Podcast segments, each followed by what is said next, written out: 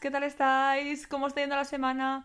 Bienvenidas una semana más a Totalmente Clara. Yo soy Clara Alberti y es un placer estar con vosotras aquí hoy. Gracias por darle al play y por dedicarte tiempo a ti misma. Espero que disfrutes de este episodio. Si este es vuestro primer episodio, bienvenidas a Totalmente Clara. Gracias por estar aquí. Y si ya habéis escuchado otros, gracias por volver y por seguir escuchándome. Significa muchísimo para mí. Y os mando muchos besos desde aquí, en la silla en la que estoy sentadita. Hoy vamos a hacer algo diferente, porque si algo me encanta a mí es hacer las cosas un poquito diferentes. Tampoco tanto, ahora que lo digo, ha sonado muy intenso. Que por cierto, os he dicho nunca que tengo la palabra diferente tatuada en la muñeca. Así, random fact.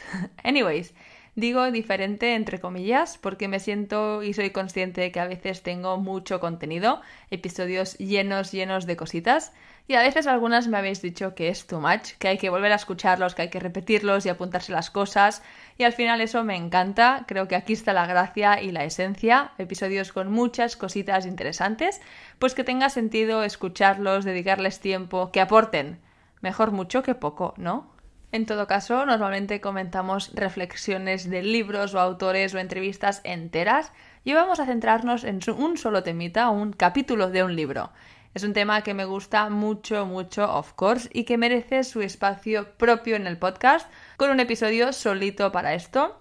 El tema, o concepto, mejor dicho, lo descubrí hace unos años, diría tipo 4 o 5, cuando leí por primera vez el libro de Sheryl Sandberg, Lean In. Y pausa aquí un segundito porque ya hemos hablado de Sheryl Sandberg en este podcast, en la temporada pasada, episodio número 4, que se llama Chicas Power. Si no lo habéis escuchado aún, os invito muchísimo a hacerlo. Es un episodio súper cool de empoderamiento, con técnicas, consejos y mucho más de la mano de la one and only Sheryl Sandberg. Brevemente, para las que no habéis escuchado el episodio, o sí, pero se os ha olvidado quién es, o directamente no suena su nombre, Sheryl Sandberg es la COO de Facebook. Bueno, mentira, porque ya no lo es. Su último día fue literal ahora en septiembre de 2022. Así que corrijo aquí un latest news, un update information. Es la ex COO de Facebook. Así que bueno, súper reciente este cambio. COO significa Chief Operating Officer, es decir, la máxima responsable de operaciones de Facebook por debajo del CEO ha sido la número 2 de Facebook durante 14 años y antes había estado gestionando equipos en Google durante 6 años. Así que no cabe decir que su carrera como businesswoman es espectacular, ha estado en los rankings de las top mujeres del mundo y bueno, muchas más cositas así muy top. Y en ese episodio, en el número 4, hablábamos de todos sus consejos y experiencias para ser mujeres poderosas en el mundo, de cómo pisar fuerte, al final mucho empowerment que me encanta. Así que dale al play al episodio 4, os dejo el link directo al episodio en la descripción de este episodio para que sea así súper fácil darle al play, ahora o después de este, porque merece la pena si te interesa este tema. Para las que trabajéis en una oficina o tengáis vuestra propia oficina, empresa, equipos, jefes o lo que sea, es información muy útil y relevante también. Vale, y hoy nos centramos en un concepto que es suyo también, que no comentamos en ese episodio, pues porque merecía un episodio solo, como he dicho, y es un tema, como bien indica el título, de carrera profesional, así en general.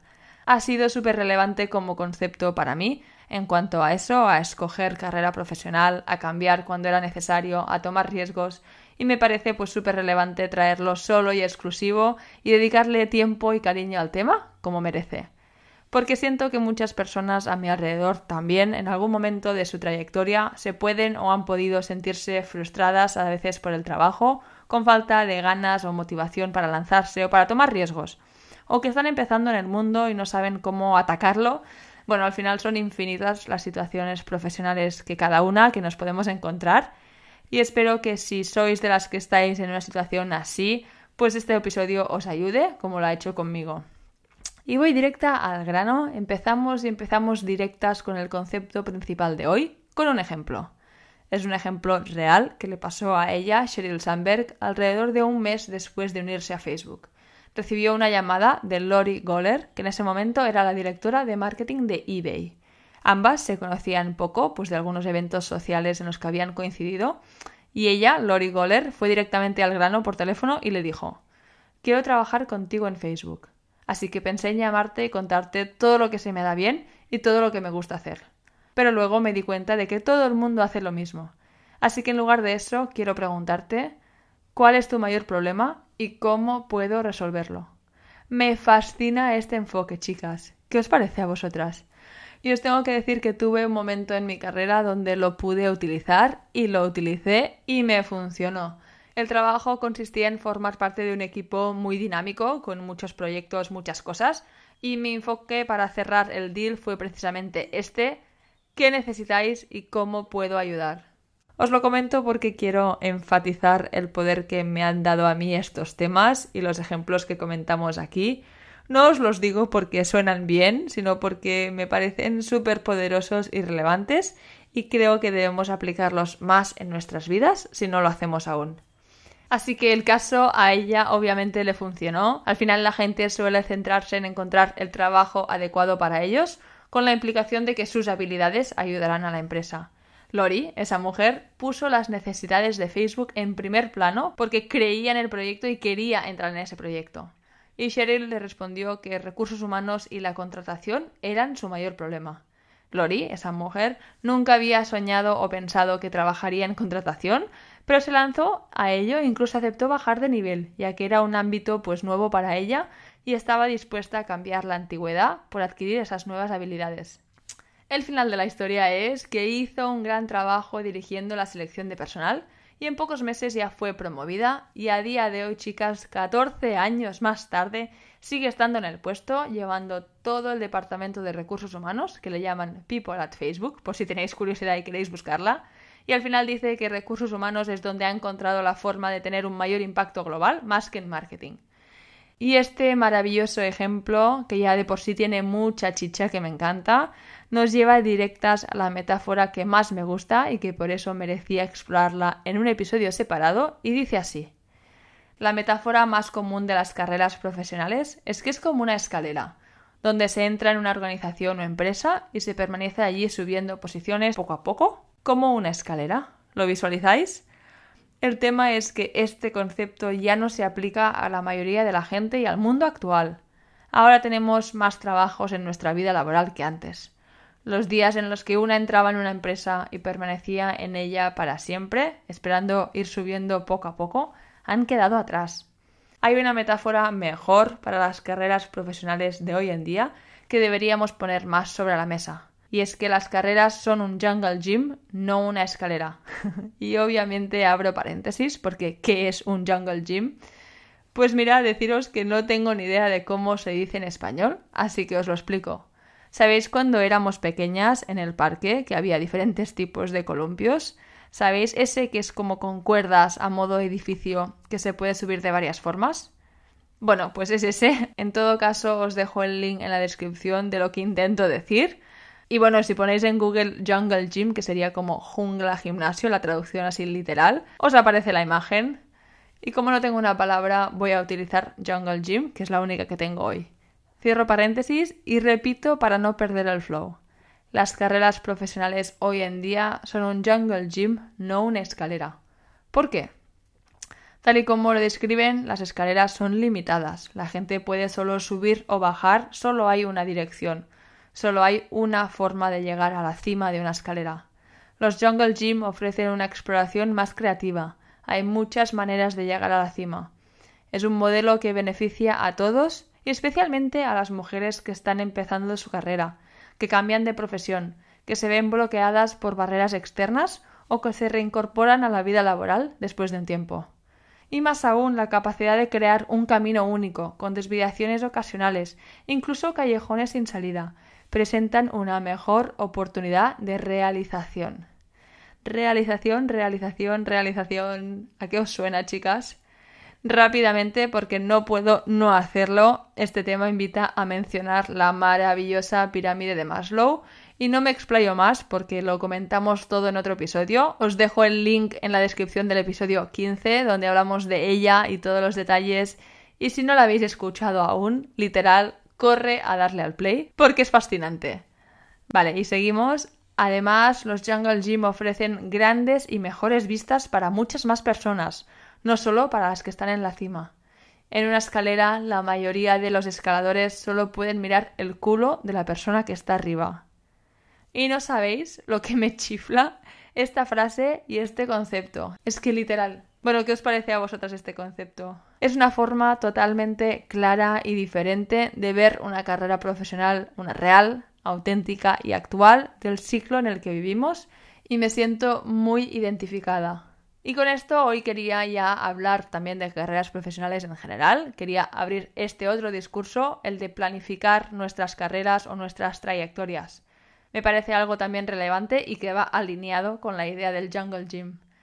Sheryl Sandberg dice que nunca podría haber pensado en el trabajo que tiene porque el creador de Facebook, Mark Zuckerberg, solo tenía siete años cuando ella se graduó de la universidad. Ese ejemplo siempre me gusta, o sea, es que es totalmente cierto y al final indica un poco la cosa de que planear y planificar todo en una carrera profesional hoy en día es muy difícil y a veces también irreal. Para los que estáis en la uni, creo que puede daros pues poder saber que ella, Sheryl Sandberg, con todo su perfil super top que tiene, también nos dice pues que cuando se graduó de la universidad no tenía una idea muy clara de hacia dónde se dirigía. Bueno, incluso las que estáis fuera de la uni desde hace unos años ya, como yo, bastantes ya, honestly, aplica igual el cambio de rumbo, las ganas de cambio de rumbo, de buscar eso que nos hace o que nos motive levantarnos por la mañana todos los días. Se busca en cualquier punto de la carrera profesional. Como siempre decimos aquí, cada una a sus cosas y a su vida y a su carrera profesional, a su ritmo. Y para ponerle aún más rumbo o para ser más concretas, ella dice que aunque nunca cree que hay que planificar cada paso de una carrera, sí cree que ayuda a tener un sueño o una meta a largo plazo. Un sueño a largo plazo no tiene por qué ser realista ni específico. Puede reflejar el deseo de trabajar en un campo concreto o viajar por el mundo o tal vez el sueño puede ser tener control de tu tiempo libre, ser autónoma o crear algo o ganar un premio. Es infinito, como siempre. Algunas metas requerirán caminos más tradicionales, pues quien aspire a convertirse en juez debería empezar por estudiar derecho. Pero incluso un objetivo menos específico nos puede aportar o proporcionar una dirección, un punto de referencia hacia el que avanzar y dirigirse. Todas queremos un trabajo o una función o una posición que nos entusiasme. Esa búsqueda requiere tanto concentración como flexibilidad. Y para darle aún más rumbo, para ser más concretas aún, a mí me motiva mucho conocer o saber de su historia, de la carrera profesional de Sheryl Sandberg, para ver los riesgos, las decisiones, los saltos y los caminos que ella ha recorrido y sobre todo sus ejemplos y aprendizajes, que me parecen súper inspiradores. Así que no podían faltar tampoco aquí hoy y espero que al final del episodio os puedan ayudar o inspirar, aunque sea. Bueno, yo sé que a mí sí que me lo han hecho y pues me encanta compartiroslos. Sheryl Sandberg es graduada en Stanford, una uni top a nivel mundial, y empezó como consultora en McKinsey, donde estuvo un año. Dice que no era su mundo y lo dejó y se fue a trabajar para el secretario del Tesoro para el gobierno de Estados Unidos, donde estuvo cinco años como su mano derecha. Cuando la administración del presidente acabó, se quedó sin trabajo y decidió trasladarse a Silicon Valley. En retrospectiva, ella explica que parece lógico como pasó, pero ella remarca que era 2001 y en ese momento era una decisión muy cuestionable. Se dio cuatro meses para encontrar un trabajo, esperaba que fuera menos, y al final tardó casi un año. Esto me parece muy heavy con su currículum y al final también da inspiración y poder saber que son así las historias.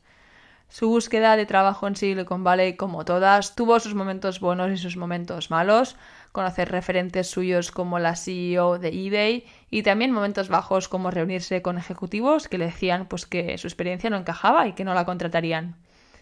En ese momento también empezó a contactar gente que había conocido en su trabajo anterior. En algún punto había coincidido con el que era director general de Google, que en ese momento era una pequeña startup.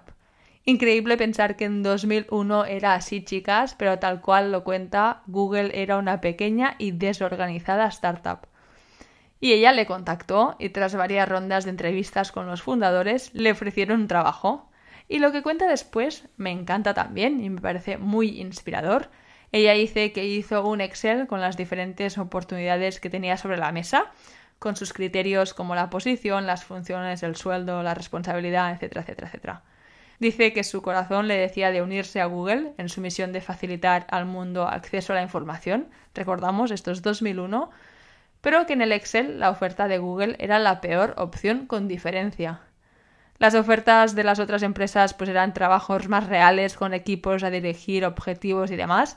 Y en Google ella sería la primera manager de una unidad de negocio, lo que sonaba muy bien, excepto por el hecho de que Google no tenía ninguna unidad de negocio, por tanto, nada que gestionar. No solo era un puesto de menor nivel que las otras opciones, sino que tampoco estaba claro pues en qué consistía el trabajo. Y con ese Excel y ese dilema se fue al director general de Google y se lo contó. Y él le respondió con lo que ella dice y explica es el mejor consejo profesional que ha escuchado nunca. Y es el siguiente. Solo importa un criterio a la hora de elegir un trabajo, el crecimiento rápido. Si te ofrecen un asiento en un cohete, no preguntas en qué asiento, simplemente te subes. Dice que lo decidió en ese mismo instante. Está claro que no todo el mundo tiene la oportunidad o el deseo de trabajar en una industria o un formato así, pero si eres alguien que quieres y que busca tu sitio especial, ella dice que dentro de cualquier ámbito podemos encontrar trabajos que tienen más potencial de crecimiento que otros.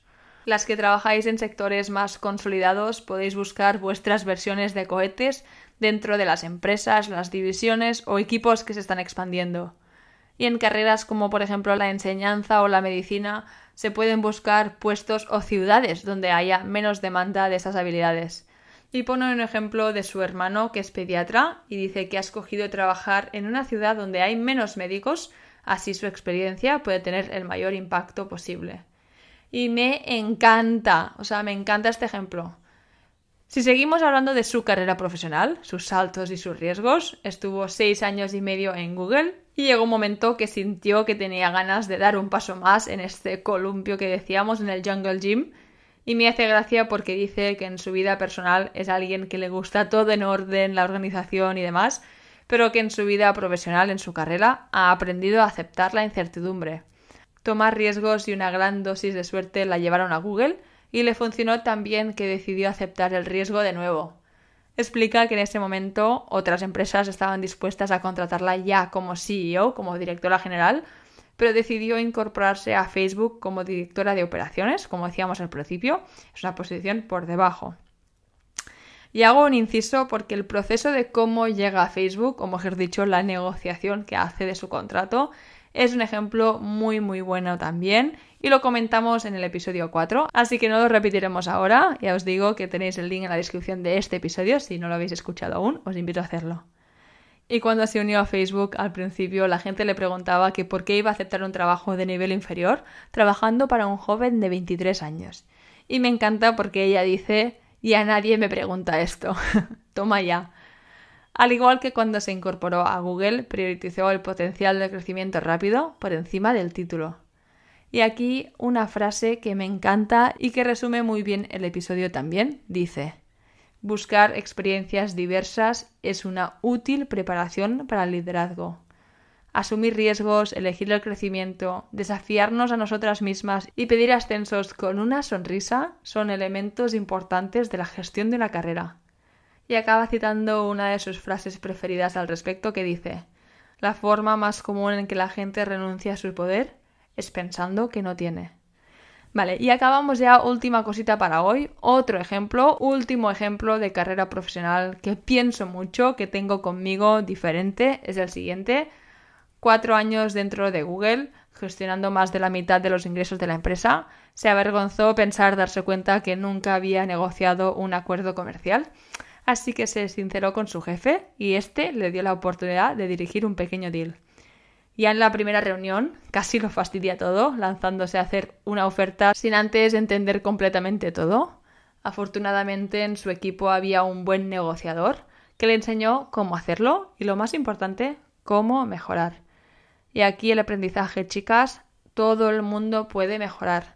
Cada una tenemos nuestro estilo propio en el trabajo, en algunas cosas nos excedemos y en otras cosas nos falta demasiado agresivas o demasiado pasivas, demasiado habladoras o demasiado tímidas. Ella en esa primera reunión habló demasiado y no le sorprendió a nadie. Y una vez identificado este punto de mejora, pues buscó ayuda para corregirlo. En este caso recorrió a una coach de comunicación que le dio un ejercicio a practicar. Le dijo que durante una semana no podía dar su opinión a menos que se la pidieran. me río porque me parece un ejercicio brutal para las que hablan mucho, como es su caso, o en general para cualquier cosa, y se aplica a muchos otros puntos de mejora. En este ejemplo, si os pasa a vosotras que os notáis o alguien os ha comentado que habláis mucho, pues su técnica para poder hablar la justa cantidad en una reunión o lo que sea es que tenéis que sentir que estáis diciendo muy poco. Otros ejemplos también, si sois tímidas tenéis que sentir que estáis diciendo demasiado. O por ejemplo, si por naturaleza habláis en voz baja, tenéis que sentir que gritáis en las reuniones para realmente hablar en un volumen medio. Y en mi caso es un ejemplo muy cercano a mí porque siempre me dicen que mi tono de voz es muy alto. Entonces, en ocasiones, cuando soy consciente, para autocorregirme hablo bajito, o siento, yo me siento que hablo súper bajito y realmente es percibido como un tono normal.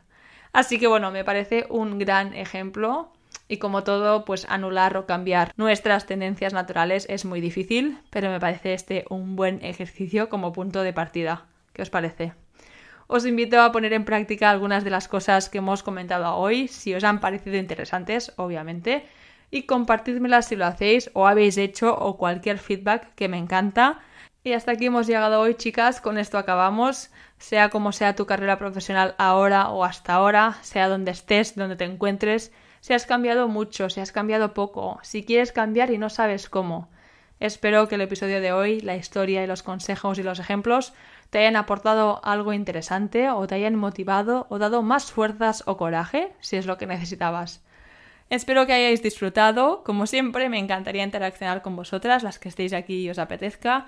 Me encantaría conectar con las que os interesan estos temas, encontrar y poder hablar o debatir sobre las historias detrás de ellos. Tenéis el email en la descripción, os lo dejo por aquí también, nosotras arroba totalmenteclara.com y estaré encantada de leeros, de verdad.